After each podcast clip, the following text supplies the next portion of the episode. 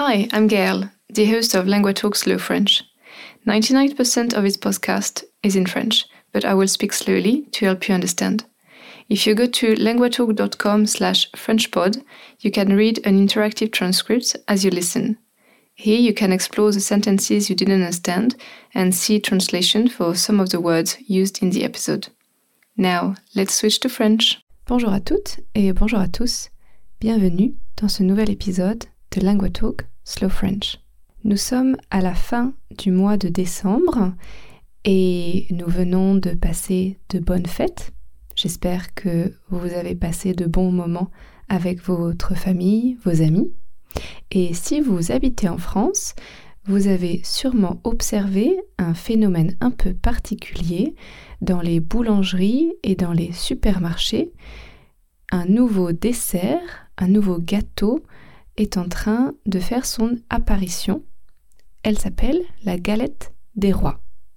Donc bienvenue dans cet épisode qui est complètement de saison où je vais vous parler d'un dessert français très spécial qui est disponible seulement au mois de décembre et de janvier. So today we're going to talk about a French dessert that is available only in January in France and is called la galette des rois, so the king galette, if you want. Um, and we're going to see why it exists and where it takes its origin from. Bonne écoute! Donc cette galette des rois a plusieurs versions différentes en fonction de la région où vous êtes en France, mais le principe est le même on la mange au mois de janvier et c'est un gâteau qu'on doit partager avec des amis ou de la famille. Et dans ce gâteau, il y a un petit objet qui est caché qu'on appelle la fève. Et la personne qui a la fève dans son morceau de gâteau devient le roi, the king, ou la reine, the queen, le roi ou la reine. Donc regardons d'abord d'où vient cette tradition, quelles sont ses origines? Alors ce sont des origines très anciennes qui datent de l'époque romaine, donc de l'Empire romain, avec une fête qui s'appelle les Saturnales. Saturnales, c'était une fête à la fin de l'année, à la fin du mois de décembre, autour du solstice d'hiver. Donc le solstice, c'est le jour le plus court de l'année, the shortest day of the year. En général, c'est vers le 21 décembre.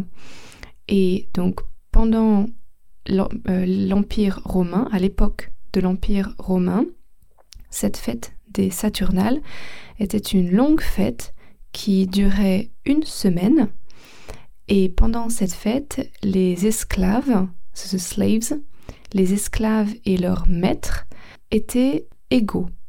Tout d'un coup, suddenly, les esclaves n'étaient plus des esclaves seulement pendant une semaine. Et ils pouvaient manger avec leurs maîtres, on donnait des cadeaux, on pouvait donner des ordres aux maîtres, donc la hiérarchie sociale était inversée pendant une semaine de liberté. Et pendant cette fête, il y avait une tradition qui était de élire, ce to elect, ou tirer au sort, ce to draw, un roi. Donc de choisir un roi, et cette personne, pendant toute une journée, pouvait faire tout ce qu'elle voulait et pouvait donner des ordres et imposer sa volonté à tout le monde. Donc l'origine de la galette des rois vient de l'époque romaine. Mais ensuite, cette tradition a évolué, cette tradition a changé et elle a été euh, récupérée par le christianisme. Et maintenant, quand on pense à la galette des rois, on pense plutôt aux rois mages, so the three wise men, three wise kings, qui sont venus dans la tradition chrétienne, qui sont venus euh, apporter des cadeaux à l'enfant Jésus. Et ces rois mages sont arrivés d'après la tradition, le 6 janvier. Et c'est pour ça que c'est la date à laquelle on commence à manger la galette France, le 6 janvier.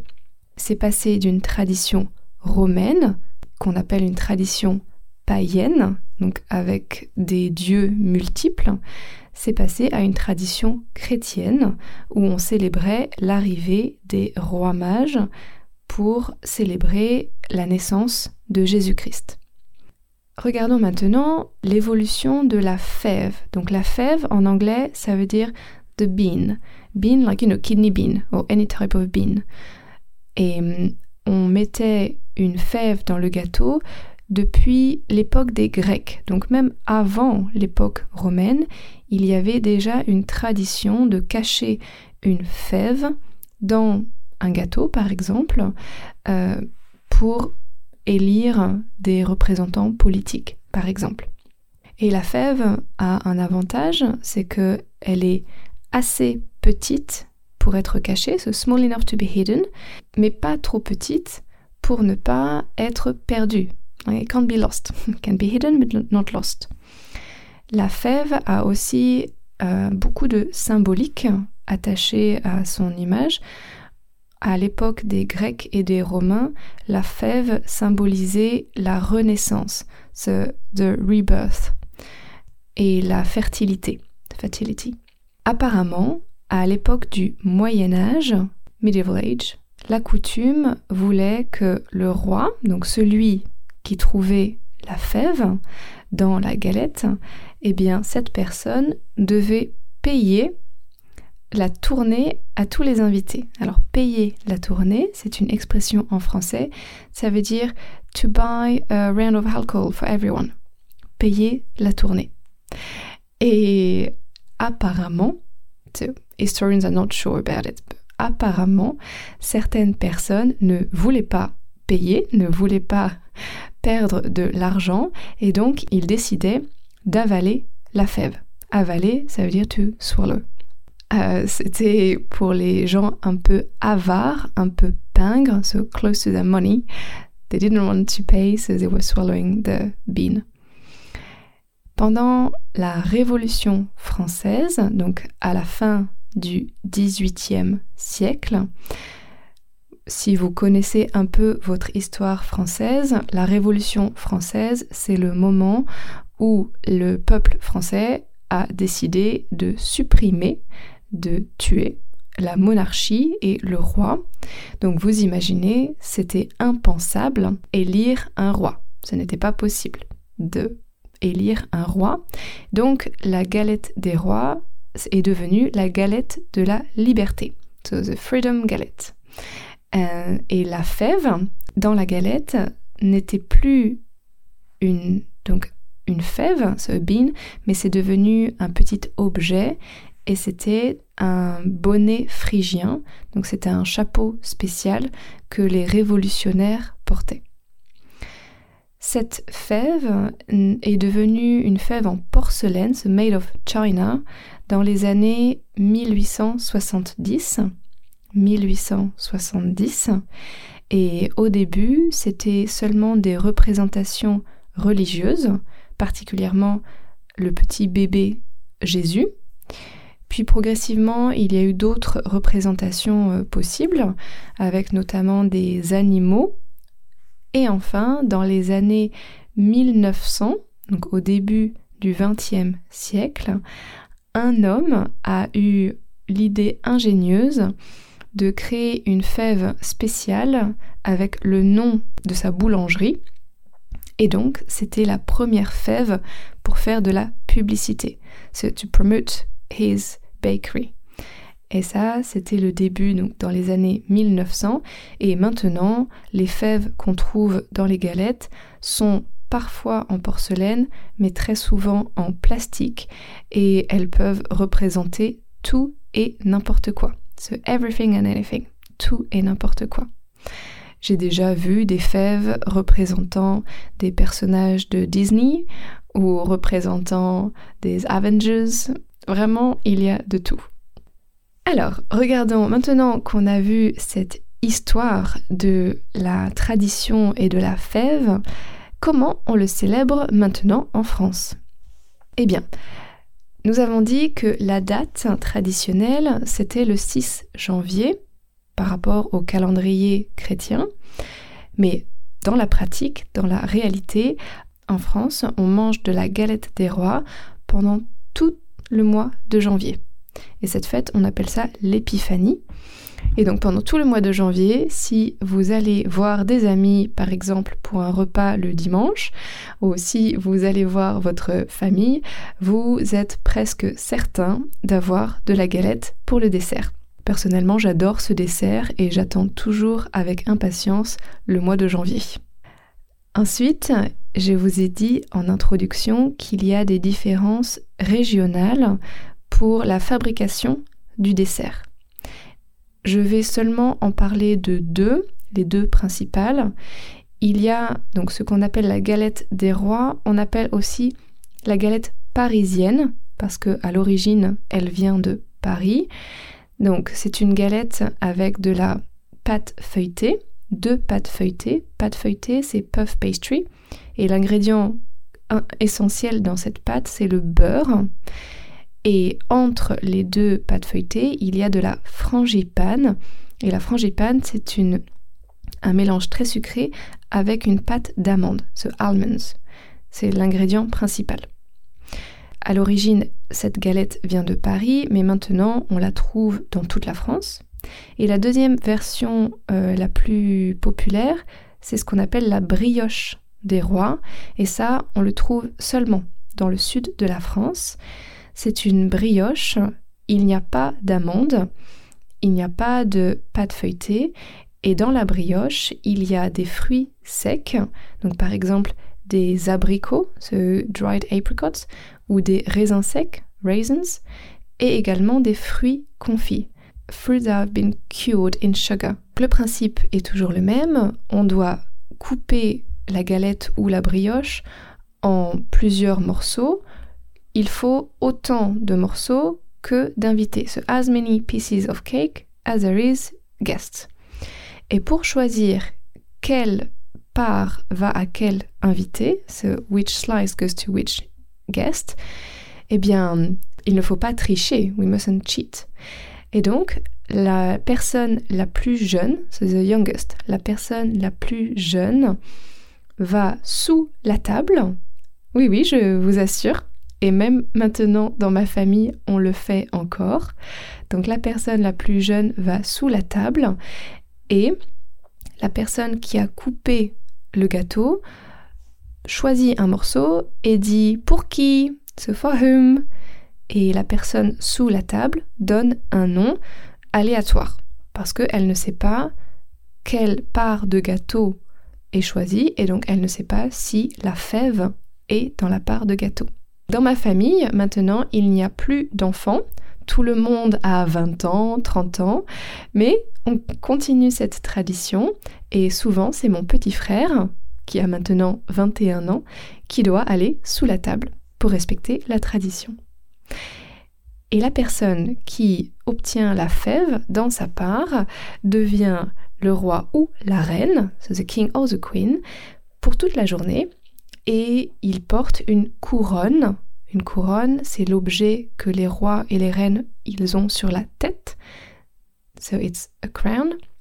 Donc ils portent une couronne pour la journée s'ils ont envie et potentiellement ils peuvent faire des demandes spéciales. Ça, ça dépend des familles. Voilà, nous avons vu l'origine, nous avons vu comment on le fait maintenant en France. Regardons un point un peu moins drôle mais très intéressant, quelle est la part du business, quelle est la part du commerce en France avec ces galettes? Parce que c'est vraiment une tradition très très populaire. En France, 96% des Français mangent de la galette au moins une fois au mois de janvier. 96%. 96%. Donc c'est énorme. Et ça, ça représente beaucoup, beaucoup d'argent. Pour une saison, par exemple en 2019, eh bien, toutes ces galettes, ça représentait 300 millions d'euros de chiffre d'affaires. 300 millions d'euros. Donc c'est vraiment un énorme business. Et pour les boulangeries et pour les pâtisseries, ça représente 30 à 40% de plus, donc d'argent en plus que pour un mois normal. Donc c'est vraiment énorme.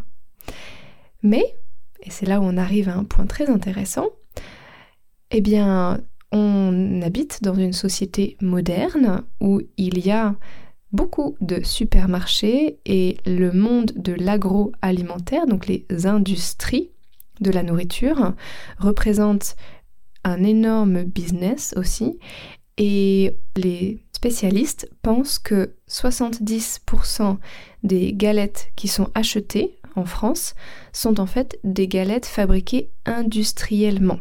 Donc elles sont fabriquées dans des usines, in factories. 70%, c'est énorme. Et les consommateurs ne le savent pas.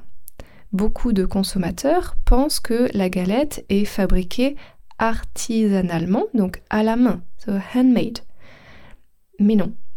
Et si on regarde les prix, la galette qui est fabriquée et qui est surgelée, so frozen, ça coûte 5 euros, mais un boulanger va la revendre 20 euros juste parce qu'il l'a mise dans le four. Ça, c'est un peu un scandale. Et donc, il y a des boulangers et des pâtissiers qui font encore le travail artisanalement, donc qui font tout le travail, qui préparent la pâte feuilletée, qui préparent la frangipane, eh bien ces personnes voudraient que leur travail soit reconnu et soit protégé. Et donc ils demandent ce qu'on appelle un label, donc une étiquette, une mention spéciale pour dire que leur galette, c'est vraiment une galette artisanale et pas une galette industrielle. Voilà, nous sommes presque à la fin de cet épisode.